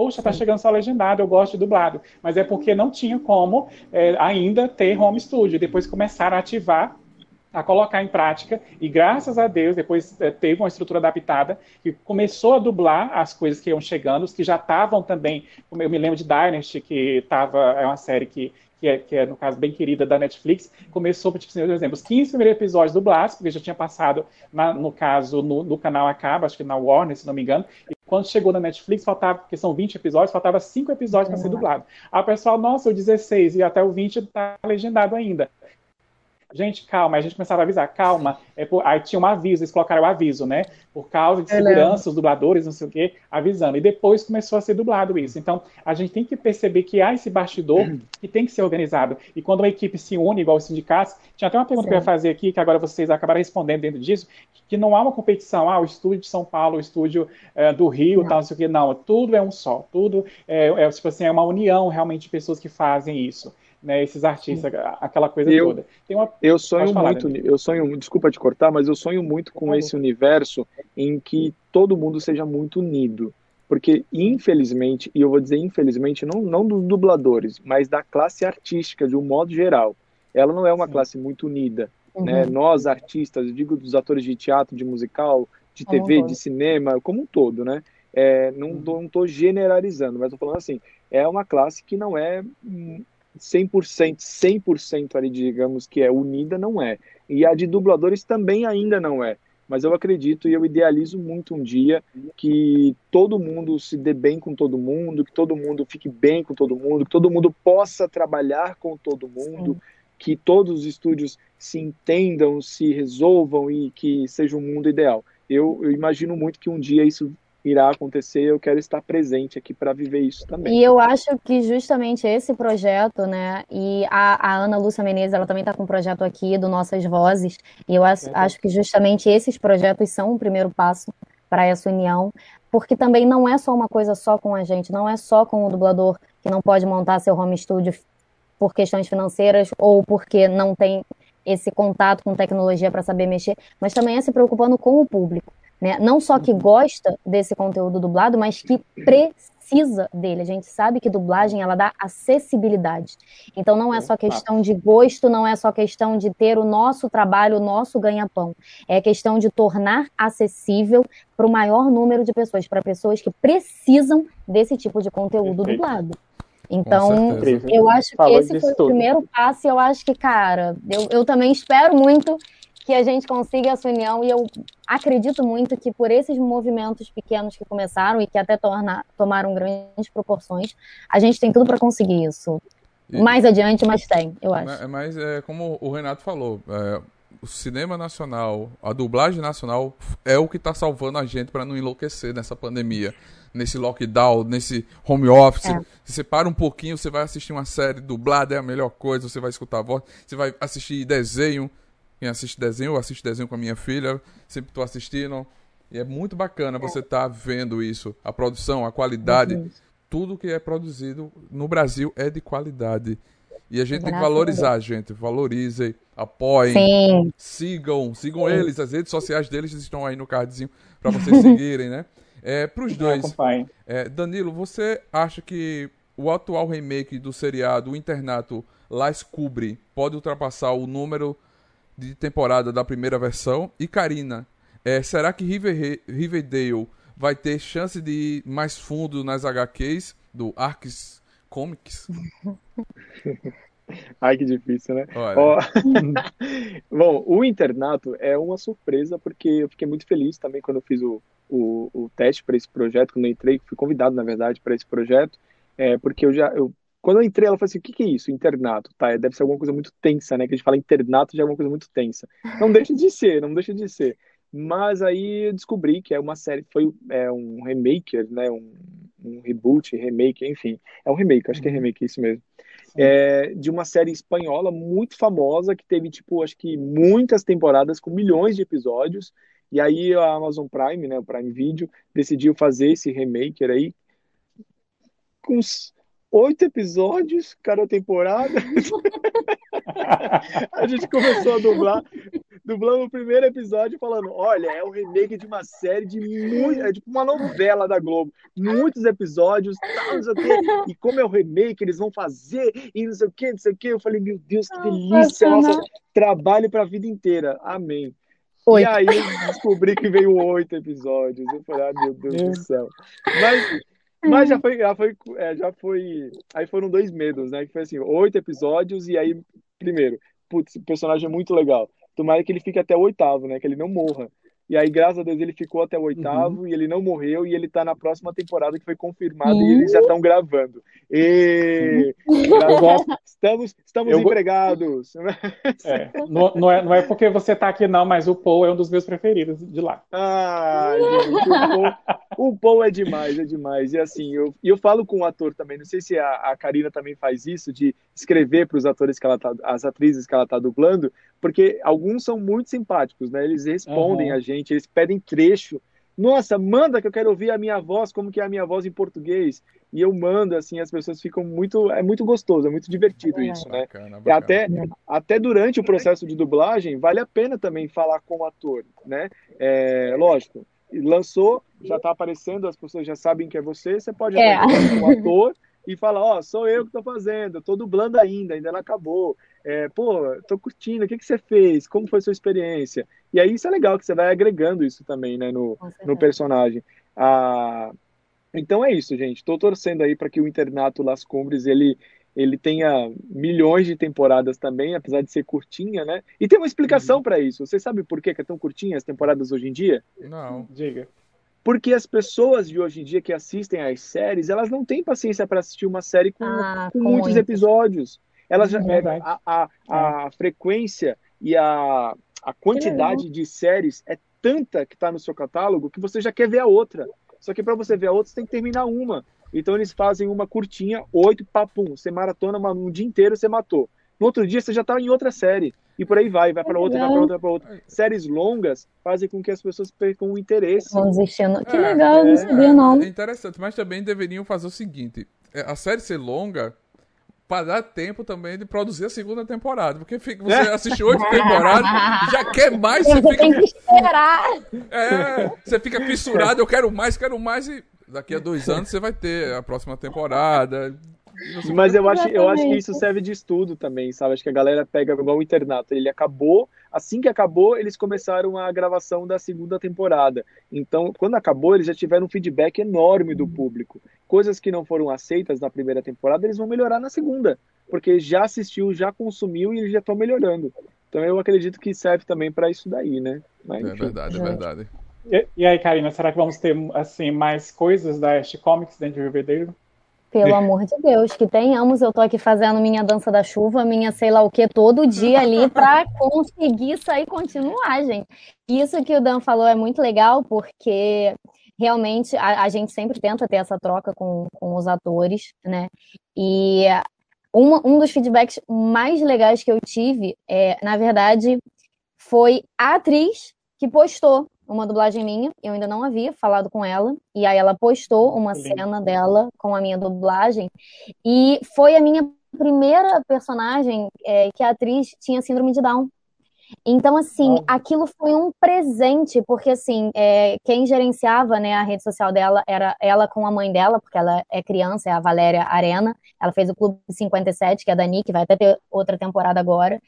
E uhum. as duas gerenciavam a rede social juntas, e aí a mãe postou e ela comentando e tal. Então, assim, você receber esse feedback positivo desse tipo de trabalho foi um trabalho que eu tive muito cuidado ao fazer. Eu queria é, tentar passar o máximo possível de como é a fala de uma criança com síndrome de Down, ao mesmo tempo sem deixá-la uhum. caricata. Nunca que foi meu muito trabalho, que assistisse. Que exatamente. Trabalho. Eu não Mas... queria que as pessoas assistissem e achassem engraçado ou fizessem pouco. Eu queria que as pessoas entendessem como é uma criança com síndrome de Down falando, mas sem debochar dela, sem ficar caricata. Então, quando ela e a mãe postaram isso, então foi assim, tipo, eu tô no, é no caminho certo, obrigada, valeu, é isso, assim. Então foi, foi incrível. E eu espero muito que a Cheryl continue. A Cheryl foi um presente para mim, assim, é, eu falo que a minha vida se resume a antes e depois da Cheryl principalmente o quanto eu fui notada para os fãs e, e nesse mundo da dublagem, né? É, até oportunidades de trabalho muitas surgiram depois da Cheryl. Então, assim, é, e eu sempre falo que, na verdade, foram dois presentes. O primeiro foi a Cheryl e toda a bagagem de trabalhos e oportunidades que ela trouxe para mim. E os fãs. Porque, assim, cara, que presente é você uhum. abrir o uhum. seu direct e tá cheio de mensagem te elogiando de pessoas que não te conhecem pessoalmente, que acabaram de te conhecer virtualmente, já dizem que te amam e que adoram o seu trabalho e que estão acompanhando e estão procurando outras coisas que você faz. E você fica, meu Deus, gente, ontem eu tava ali escondida e hoje eu tô recebendo toda essa carga de força, de apoio, de carinho, mesmo tendo tantos haters, porque eu sempre deixei isso claro, isso é normal. Antes de sermos uhum. dubladores, eu e Danilo somos telespectadores. A gente se tornou dublador muito depois da gente ser telespectador. Então a gente também não gosta quando muda uma voz. A gente também, uhum. droga, eu tava acostumada com aquela voz, não é mais aquela. Então a gente entende essa frustração. É claro que a gente entende, mas é como o Danilo falou, existem N situações que fazem isso ser necessário. Então, assim, realmente foram muitos haters que eu recebi. Mas, assim, essa galera é que dá força pra gente sabe? São essas pessoas dizendo: seu trabalho tá incrível, você, o seu trabalho é muito bom, tô adorando, não sei o que, gosto muito da sua Cheryl, não sei o que. Isso, isso é único, isso é indescritível, assim, isso é. E espero muito que ela continue, que tenha milhões de temporadas, sou, mesmo que sejam oito episódios. E... que continue muito e vire tudo, e vire desenho, e vire anime, e vire. Precisamos. Filme. Arrasou. É. Filme, Gente, nós, nós, estamos nós estamos chegando na nossa reta final da nossa ah, live. Na verdade, já é a parte final, porque eu vou fazer a última ah. pergunta. Ah, a gente eu vou fazer a, a última pergunta. A gente tem um monte de ah, perguntas aqui do pessoal. Eu, Mas... vou, eu vou falar aqui o nome deles, assim, para igual o João Naves falando que ama o Danilo, que é muito fã dele. Uh, tem aqui o perfil Volt Gamer. Muito obrigado, gente, pela presença de vocês. O Daniel Coutinho também que chegou aqui. Assim, não tem como a gente passar todos os comentários para eles, mas depois eles vão estar vendo o vídeo e vai estar lendo, no caso, que acho que o chat não sei se fica disponível depois para estarem vendo. Vai ficar disponível. Mas agra... por favor, deixa aí que o pessoal mandou muita mensagem de carinho, muita pergunta legal, muita troca. Siga ele nas, nas, redes sociais, como o Faustino falou. Eu vou fazer a última pergunta da live, porque a gente já passou é, do nosso horário, infelizmente. Ah. Mas, assim, só quero, eu só quero, no caso, deixar, é, no caso, registrado para a Karina, Karina, porque assim, eu sou, faço parte desse fandom de Riverdeiro, por exemplo. Assim como eu gosto do internato, eu sou aquela, aquela pessoa de série teen infanto juvenil, é comigo mesmo. eu mas, eu, mas eu, eu amo os clássicos também. Eu, eu amo os clássicos de This Is Us, Grey's Anatomy, também, até essas séries mais teen. Então, assim, e a gente, no caso, assim, a, a, a gente falou assim: não, vamos, no caso, abraçar essa menina que chegou, não vamos criticar, não. Vai ter uma parte que vai criticar, mas vamos abraçar ela. Porque a gente sabe o que aconteceu, no caso, a gente que acompanha, com a narradora anterior, ela teve que se mudar para fora do país.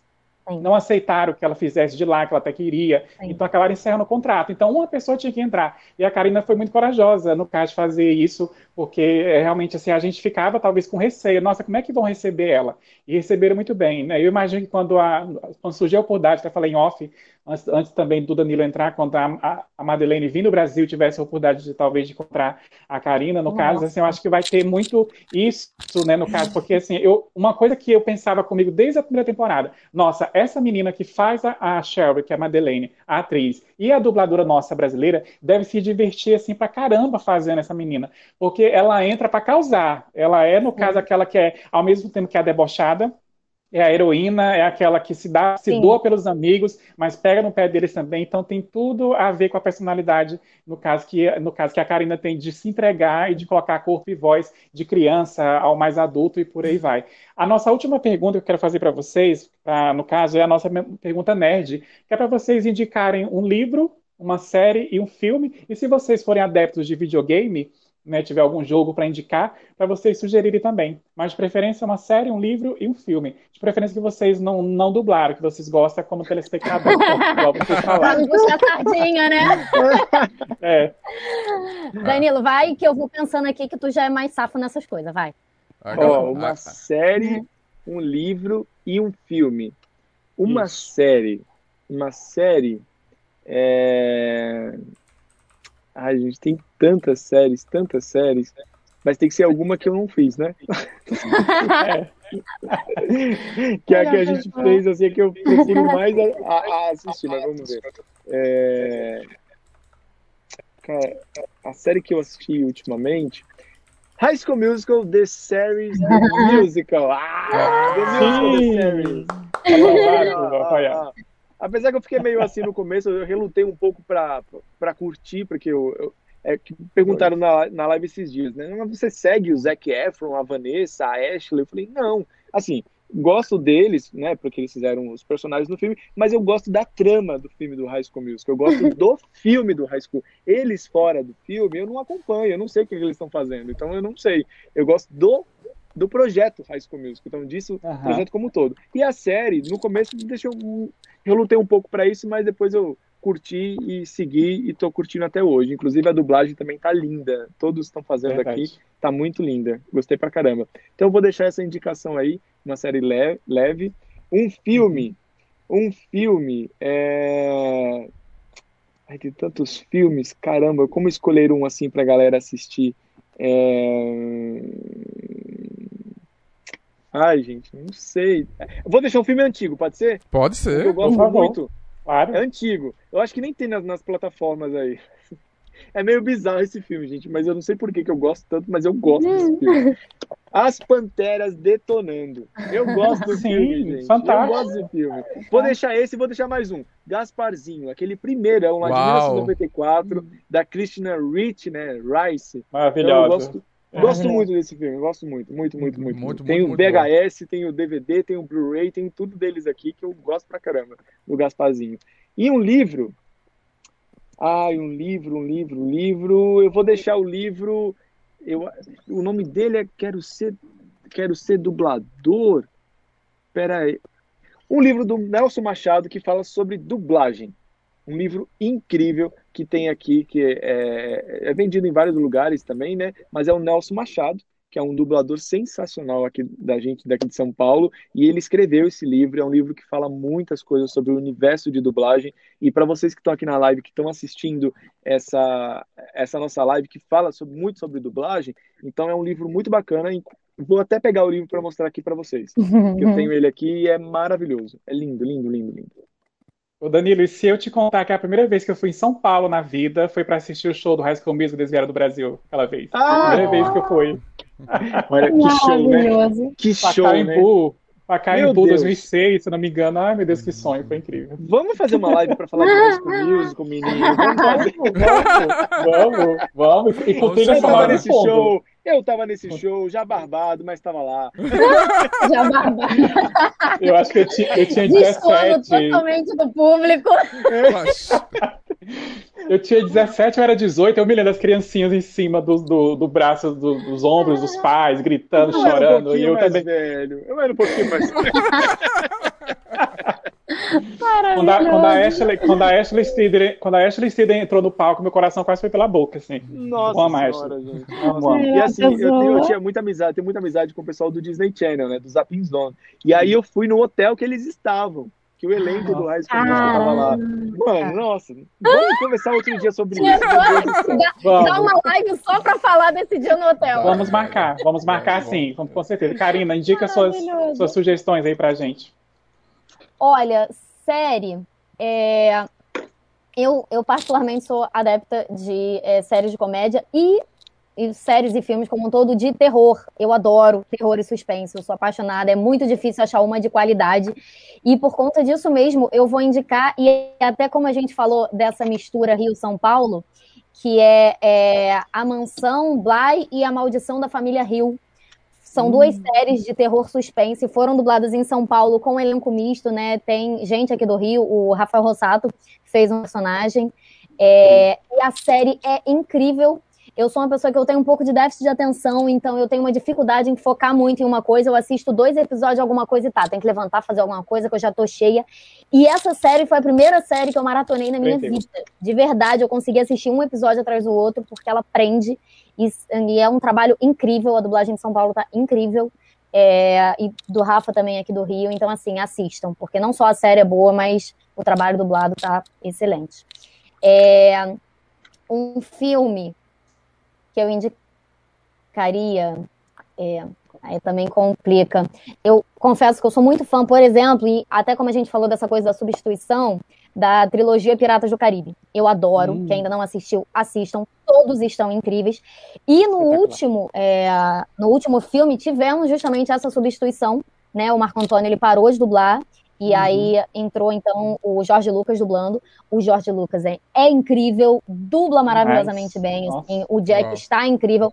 Óbvio que causa esse estranhamento, como a gente falou, uhum. né? A gente está uhum. acostumada com uma voz, mas assim, é, não diminui o talento dele e assim, deem a oportunidade porque o trabalho está incrível de verdade. Total. É, um livro eu indicaria Harry Potter, mas eu acho que todo mundo já leu. Então, assim, quem não leu não merece nem estar tá aqui falando, então não vou nem indicar Harry Potter, porque assim, é quase leitura obrigatória. É, tem que ser na assim, escola. na escola. Já leu Harry Potter? Não, pode voltar, você não tem vaga aqui. Tem que ser assim. não vou nem indicar Harry Potter. Por aí. É, então, é, na verdade, dois livros que eu indicaria, e principalmente eu acho que são muito bons para a gente ler para todo esse momento atual que a gente está vivendo, é a Revolução dos Bichos, e o livro é 1984. Então, são dois livros que eu recomendaria muito que as pessoas lessem. Eu acho que ajuda muito a gente a entender isso que a gente está vivendo. E são dois livros de uma leitura gostosa, não, apesar de serem livros de um tema mais né, sério, não são livros chatos de ler, não. E é isso. Sensacional. Cá, você falou uma coisa muito importante que eu também faço, faço a mesma defesa. É, é, que você disse, ah, o, o, ator que substituiu, né, o dublador substituiu o outro e tal. Gente, não é o pior hate do mundo, o pior hate para nós dubladores que a gente tem é quando acontece essa coisa da substituição e o fã ele reclama pra gente. Nós profissionais da voz, nós dubladores, a gente só foi fazer, a gente fez um teste a convite do estúdio, Então, o cliente claro. aprovou, teve todo o procedimento. Uhum. Se aprovou, estamos aptos pela voz, pelo, pela interpretação, por tudo, para fazer aquele personagem. Então, perante a lei, perante tudo, ok, estamos trabalhando, estamos exercendo, exercendo a nossa função, que é dublar. Não é, é o hate mais errado do mundo, é você vir por o dublador que substitui o outro e falar assim, tá horrível, eu odeio Fato. você, por que é você fez isso? Você pegou, a, você tirou a voz do meu dublador favorito. Gente, a gente não tem absolutamente nada a ver com isso. Eu Sim. não consigo chegar pro dublador, o Rafael Rossato, e falar assim: você não vai fazer o Free Rider, eu vou fazer no seu lugar. Ha! Ele é meu. Eu não tenho esse poder de fazer isso. Eu não tenho. Eu não tenho. Não existe isso. Não existe. Então, esse uhum. é o pior hate de todos. Você começar um projeto do zero e alguém chegar lá e falar assim: não gostei da sua voz. É uma opinião sua. Ok. Sim. Ok. E vou respeitá-la. Vou uhum. até querer saber o porquê porque às vezes isso pode também incomodar, causar um incômodo em outra pessoa e eu quero saber o porquê também. Tem dublador que quer, tem dublador que não quer, também respeito. Mas, quando tem esses casos de substituição, nunca é culpa do dublador, pessoal, que está entrando. O dublador que está entrando, muitas das vezes, ele, ele até entra em contato com o dublador que saiu e fala: Olha, por que você saiu? Saiu por isso? Ah, eu saí por isso, isso e aquilo fica tranquilo, tá tudo certo. Eu que não quis mais fazer. Exatamente. Eu que não vou mais fazer. Ah, mudou de estado, eu não vou até lá para fazer. Então pode fazer aí, fique em paz. Não é, não é, que, não é que ele vai autorizar, autorizar ou não, não é isso também, mas a gente uhum. tem a uhum. nossa questão ética. É um coleguismo mesmo, é. É um coleguismo, então a gente Nossa. faz isso, né? Peguei aqui o livro para mostrar para vocês. Ó, Oba. Versão brasileira do Nelson Machado. Oh, Olha, bacana. incrível, gente. Bacana. Sensacional. Quando, quando eu peguei esse livro, que foi em 2014, ele tem uma dedicatória. Que legal! Que inveja branca. Que inveja branca. Porque, e, e, assim, é, o livro, eu, lógico que eu pedi para ele, depois que eu li, eu falei assim, pelo amor de Deus, dá aqui a sua dedicatória e tal. Ele foi me dado com muito carinho pela Zódia, que a Zódia é a, a mãe do Hermes Baroli, que é uhum. a, a, a, proprietária, a dona do estúdio do Brasil, daqui de São Paulo, né? Uhum. E eu tenho muito carinho por ela, enfim. E ela me deu esse livro e eu encontrei com o Nelson, li, falei com ele, questionei muitas coisas aqui. o, ator, o ator é questionador, a gente pergunta, a gente quer saber o porquê. E foi muito especial, foi muito legal e eu indico, galera. Tem uma outra versão, essa que foi a primeira, a primeira edição, né, que saiu mas já tem outras aí já. Nelson é. Machado. Versão brasileira. Versão brasileira. a, a, galera, a galera aqui no chat só pergunta duas coisas: The Blade e a Sherry. É, é. Então eu acho Inclusive, que a gente tem que fazer uma conversa entre nossos também dois acho. Meu Deus, olha a ideia gente, eu, eu, não estou preparado para esse momento. Um. Deixa eu beber, deixa eu beber água que eu não estou preparado para esse momento. Vai. Eu também, peraí, deixa eu tomar um, um gole d'água aqui. Galera... Pois é, vamos aqui entrar no, é, no, personagem. personagem. A galera aqui tá aqui, quando é que vai ser o... o... Vai ter o episódio The Blade, quem vai ser o dublador. É, a galera ama The Blade. Ama. E antes, antes dessa conversa, eu só queria é, acrescentar nisso que o Danilo falou, que assim, é, em nenhum momento a gente quer dizer que a gente está fechado a receber críticas, a receber comentários. Pelo contrário, uhum. eu posso falar até pela Cheryl mesmo, assim, os comentários comentários de muitas pessoas me ajudaram muito a nortear minha interpretação. Era uma personagem que já existia há quatro temporadas e que eu tive que saber como ela era assistindo duas vezes. Então, assim, é lógico que eu não ia pegar todos os trejeitos dela, que eu não ia conseguir fazer do jeito que as pessoas estavam acostumadas. E foram essas dicas que muitas pessoas foram me dando, mas chegando com respeito, chegando com carinho e falando: não, olha, bota ela mais debochada, olha, bota ela mais assim, o tom dela é desse jeito, é daquele jeito. Então, isso ajudou muito. Eu tentava e tento ainda até hoje responder todo mundo que via falar comigo e ouvir. E na hora de gravar, gravar de novo, não, eu acho que dá para deixar mais irônico. Vamos de novo, dá para deixar mais debochada, vamos. E tentar fazer do melhor jeito para causar o mínimo de estranhamento possível em vocês e realmente ouvir as dicas, porque assim, é, críticas construtivas, poxa, a gente está super aberto, assim, a gente também quer, assim como vocês, que o nosso trabalho fique da melhor forma possível, né? E então, assim, é estamos tipo de... abertos. Fala, uhum. pode falar, amor. Não, desculpa. E ela, e ela é aquele tipo de pessoa assim, Karina, que ela tinha tudo para ser uma personagem para ser odiada e é que os fãs mais amam. E ela é amada. Entendeu? Eu confesso, Gente, quando eu incrível. comecei a dublar, eu não entendi isso também.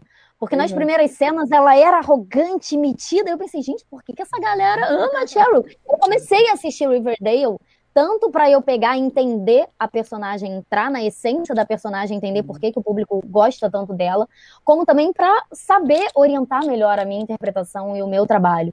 Então, assim, é, a gente vai adaptando, eu fui adaptando, eu estou adaptando ainda, assim, está num processo de construção, eu espero deixá-la cada vez melhor. Ouço as dicas que me dão, quero que continuem dando feedback se tá bom, se não tá, uhum. se aquela cena específica não ficou, se aquela ficou. Isso é muito legal mesmo da gente ouvir. E a Cheryl é uma personagem muito complexa. Ela, numa mesma frase, ela consegue ser irônica, depois ela fica triste, aí ela fica feliz, ela fica debochada, e aí ela fica meio assassina, meio psicótica. Então, assim, muito numa rica. mesma fala, ela faz isso. Então, assim, é uma personagem muito complexa, que realmente, assim, foi um presente e um desafio. É, fiquei muito feliz quando eu. Primeiro, quando fui escolhida para o teste, porque o Danilo entende o que, que é esse sentimento de você ser escolhido, você ser cogitado entre tantos dubladores para fazer o teste daquele personagem. E segundo, passar para o teste. Então, assim, é... tem isso também, né? A gente quer críticas, a gente só quer, claro, como qualquer profissional, respeito e carinho quando forem falar com a gente. Por favor. Né? Exatamente. Vamos pro diálogo aqui, camarote. Né? Mas peraí, ó, mas olha só, a gente também, só complementar duas coisinhas antes da gente fazer essa brincadeira, que é assim, eu não sei como que a Karina tá, mas eu tenho muita dificuldade de tempo mesmo, às vezes, de sentar e assistir uma série. Tipo, falar assim, uhum. vou assistir uma série. Às vezes até a Ai, série que a gente tá dublando, que tem o nosso personagem lá, a gente não consegue assistir. Tipo, tá uhum. na Netflix, tem a Spanish Princess, que eu fiz o Príncipe Harry, que tá aí, tá até na, na divulgação de vocês. Eu não uhum. assisti uhum. a série inteira. Eu ainda não assisti. Eu dublei a série inteira. Eu dublei ela inteira, mas assim, eu, eu não consegui ainda pegar, assistir ali de, de, de começo ao fim. É, uhum. tá lá. Eu não consegui, eu não consegui assistir. É uma série que eu quero muito assistir, mas eu ainda não consegui. Por questão de tempo, por questão de uma série de outras coisas. Então a gente tem um tempo meio escasso. Geralmente, quando a gente pega um personagem assim que tá chegando, igual eu peguei o do Iger também, que o Iger é um personagem novo, que chegou na terceira temporada e ele substituiu o protagonista. O protagonista, que é o Valt, saiu da linha de frente, uma loucura que eles decidiram fazer isso, e colocaram o Iger. Tudo bem que o Iger dublou, ele, ele ficou a terceira temporada. Já na próxima temporada, ele também saiu e veio outro. Então agora, a partir do Iger, a, as temporadas do anime Beyblade está sendo está substituindo os protagonistas. E está vindo com, consequentemente sai o protagonista e sai todos os coadjuvantes. E vem novos vem novos. Então tá vindo um monte de personagem novo. Por isso que o pessoal tá doido aí querendo saber como é que vai ser. E esses protagonistas que vão saindo eles vão voltando de vez em quando na trama para uma batalha ou outra, uma coisa ou outra. E eles voltam mais velhos, então é um negócio incrível que eles estão fazendo com esse anime e que eu acho muito bacana. É, mas aí eu tive também que buscar. Eu tive que fazer a mesma coisa que a Karina fez. Poxa, agora eu estou no projeto. Peraí, tá tendo uma repercussão aí diferente. Então preciso mergulhar agora mais do que 200 mil por cento nessa trama. Então ela foi buscar os outros episódios para assistir os anteriores, a história, a atriz, né, as dificuldades da atriz. A mesma coisa eu fui fazer também com esse projeto. Fui ver as outras temporadas, fui atrás de tudo para saber como é que era, porque tem um público muito fiel muito fiel. E eles é. têm todo o direito de reclamar se a gente não falou aquilo do jeito certinho que tinha que ter falado. Então eles têm todo o direito de reclamar isso com a gente. E cabe nós mesmo, trabalho de ator, de dublador e do diretor, principalmente, de estudar aquela obra e dar um feedback pra gente. Né? Uhum. É isso é aí. verdade. Com certeza. Mas fala um pouco para mim da sua personagem. Eu acho que você também não conhece o meu, o Aiger. É. É, eu vou falar um pouco do meu e você fala um pouco da sua, tá bom? Pra gente ter vamos, um vamos, de diálogo é. aí. Ó, o Iger Abaixa na é uma... Cheryl, a Cheryl tem que chegar. É, tá, exatamente. O Iger, o Iger é uma criança meio explosiva, meio irritada, ele, ele gosta muito de ganhar de todo mundo, a, todo, a tudo quanto é custo, quanto é, quanto é jeito, e, e ele tem um bordão dele principal que todo mundo ama, deixem aí nos comentários, que é eu vou deixar sua cara no chão, porque ele vai vencer você então ele é bem mimadinho, bem mimado e ele não aceita desaforo. Ele, esse é o Aiger. E eu não sei como, mas ele caiu na graça da criançada e o pessoal curtiu. É o irmão, é o irmão caçula da Cheryl. Pronto, Exatamente, só pode ser. Porque é isso, assim, a, a Cheryl, ela é simplesmente esplêndida. A Cheryl é sensacional, eu, eu gosto muito dela. Ela é aquela pessoa, como o Renato falou, que ela tem tudo para ser de cara odiada e ela é absurdamente querida, porque ela consegue ser arrogante, metida, prepotente e ao mesmo tempo ser absurdamente justa, absurdamente humana e absurdamente sofredora. Gente, assim, como tudo conspira contra ela, é surreal. Quando a menina tá feliz, tudo desmorona e pronto. E é a mãe tratando ela mal, e é o irmão e que morreu e ela ainda sente a falta dele, e é a Shone, a Shone que. A, a Shone, olha, a Tony que não quer mais saber dela, então assim, é, é uhum. é tudo. Então a Cheryl é mesmo. Ela, exatamente. Ela é esse tipo de pessoa, ela é esse mosaico, ela é esse paradoxo num único ser. É isso, isso é a Cheryl. Meu Deus do céu, é, gente, que é. complicado. Vocês e dois aí. E dona da P toda. E é isso, e essa é a Cheryl É isso. Fina, maravilhosa. Agora vocês dois vão escolher o ambiente em que nós vamos estar e hum. o assunto. Uau! Renato, você o, primeiro. O, eu vou falar então o ambiente. O ambiente, no caso, pode ser o corredor da, da escola lá de Riverdale. Uhum. Vocês vão se encontrar no corredor da escola. A escola é bem. A, a, é, é, é, o lugar mais frequentado lá, é icônico. E a Chelsea tá. achou um, um The Blade perdido. Vai. Tá. Boa. Então vamos lá, vamos aqui entrar na personagem. Hum, que lugar é esse, hein? Que lugar estranho. Nossa, como é que eu vim parar aqui nessa escola? Quer dizer que você é o aluno novo? Você é o dono dessa bugiganga que eu encontrei? Bom, você ainda não deve me conhecer. Cheryl Blossom ou Cheryl Lindona para todo mundo. Como é que é? Pois você fique sabendo que eu não quero saber o seu nome, tá? Olha só, eu vou deixar sua cara no chão. Eu e o Aquiles vamos acabar com você. Eu não tenho tempo para um indivíduo simplório como você. Com licença que eu preciso voltar para as minhas vixens. Beijinhos. Aquiles!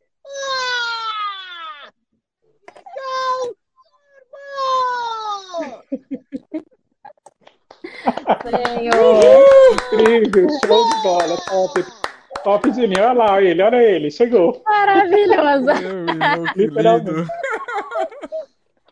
Ô, Karina, Danilo, muito obrigado pela presença de vocês. A gente, tá, gente, nós passamos o horário no desculpa, porque o assunto é tão bom. Porque, assim, aqui no canal já percebi, uh, desde que começou essas lives em agosto do ano passado, que todo mês, pelo menos uma vez no mês, tem que fazer uma live com dubladores. O pessoal ama de paixão. Essa chuva de comentários, de perguntas, que a gente não consegue fazer tudo.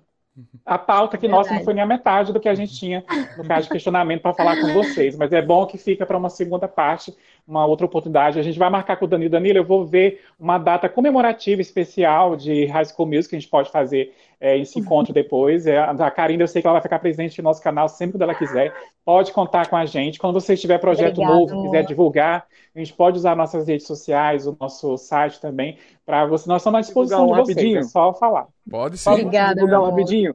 Gente, eu nunca falo dele nas lives. O pessoal fica me cobrando depois. Ó. Ah. ah. Momento fofo. Eu dublei ele, gente, na versão brasileira. Ah, coisa mais linda. Icônico clássico. É isso, gente. Gratidão para vocês. Gente, obrigado a vocês que assistiram a live. Segunda-feira tem podcast. João, você que fez a pergunta aí de Beyblade, ele já respondeu no início. Você pode, na hora que acabar a live aqui, fica gravado automaticamente no canal. Você pode assistir a live depois de você chegar aí no meio para o final. Vocês podem ver a live de novo, no caso, e ver a gente falando o nome de vocês, a pergunta de vocês. Tá? Desculpa se a gente esqueceu de alguém, que isso acaba passando mesmo, tá? mas vai ter uma próxima e na segunda-feira em podcast, formato em áudio, para vocês ouvirem lá nas plataformas digitais, Deezer, Spotify, Amazon e por aí vai, tá bom? Então, muito obrigado, se inscreva no canal, deem seu like, nos ajude a chegar em 4K, nós estamos quase chegando uhum. em 4K, e tem muita coisa boa para rolar. Na quarta-feira que vem nós estamos aqui de volta, 8 e meia da noite, e muito obrigado mais uma vez a todos, principalmente aos nossos convidados. Uhum. É, vocês são incríveis, somos mais fãs ainda. Valeu, Faustina, uhum. é contigo. A gente que agradece de verdade. Obrigada pelo convite, obrigada por essa experiência incrível. Minha primeira live concluída com sucesso, check.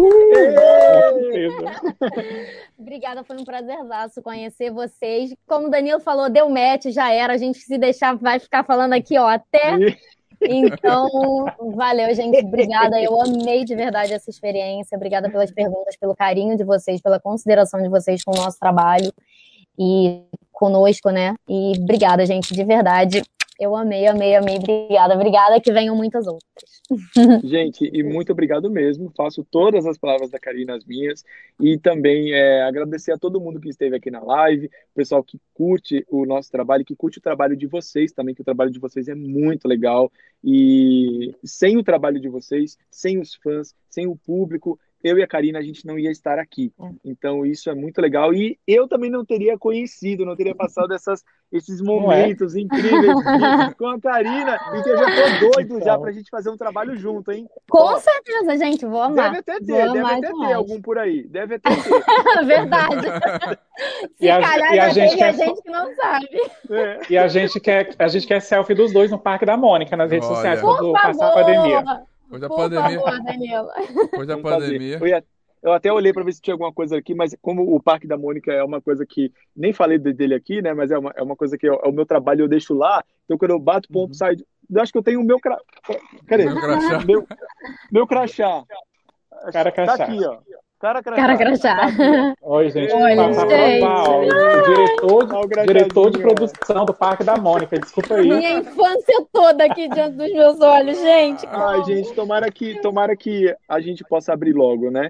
Então, enquanto isso, fiquem em casa se puder, né? Sim, se puder, fiquem em casa para a gente poder se cuidar, cuidem da família de vocês, usem bastante álcool em gel nas mãos, máscara, máscara duas, eu ponho três é. máscaras, às vezes saio até sufocado de tanta máscara, mas se eu cuidem para que tudo isso passe é, de uma maneira menos pesada, né? Que seja uma maneira Sim. mais leve possível aí para cada um de vocês e a gente possa um dia se encontrar pessoalmente, que eu adoraria encontrar Sim. vocês e dar um baita abraço apertado. Com certeza. Com certeza, com certeza, gente. Gente, muito obrigado para quem acompanhou a nossa live. Gente, Sigam eles nas redes sociais, está aí na descrição, aí no cardzinho, para vocês seguirem Sim. eles nas redes sociais, vocês já seguem. E também, faça como a Karine falou, como o, Danilo falou, quando for criticar, criticar é uma coisa, não é ser hater. Lembre-se disso. Falar construtiva, elo, construtiva elogiar, mas é. não seja hater. Não seja aquele carinha chatinho que vai levar um bloco, querido. Porque eles precisam também ter o momento dele de paz. Não precisa escutar hater, gente. Como o Danilo falou, se precisar, use máscara, álcool gel, se protejam, tomem a vacina quando for o seu momento e viva a Sim. vida. É mais importante Sim. ainda, se protejam. Muito obrigado, gente. A gente encerra essa live Saúde. maravilhosa por aqui. Obrigada. Boa noite. Segunda-feira tá Beijo, gente. Tchau, valeu. Obrigada, gente.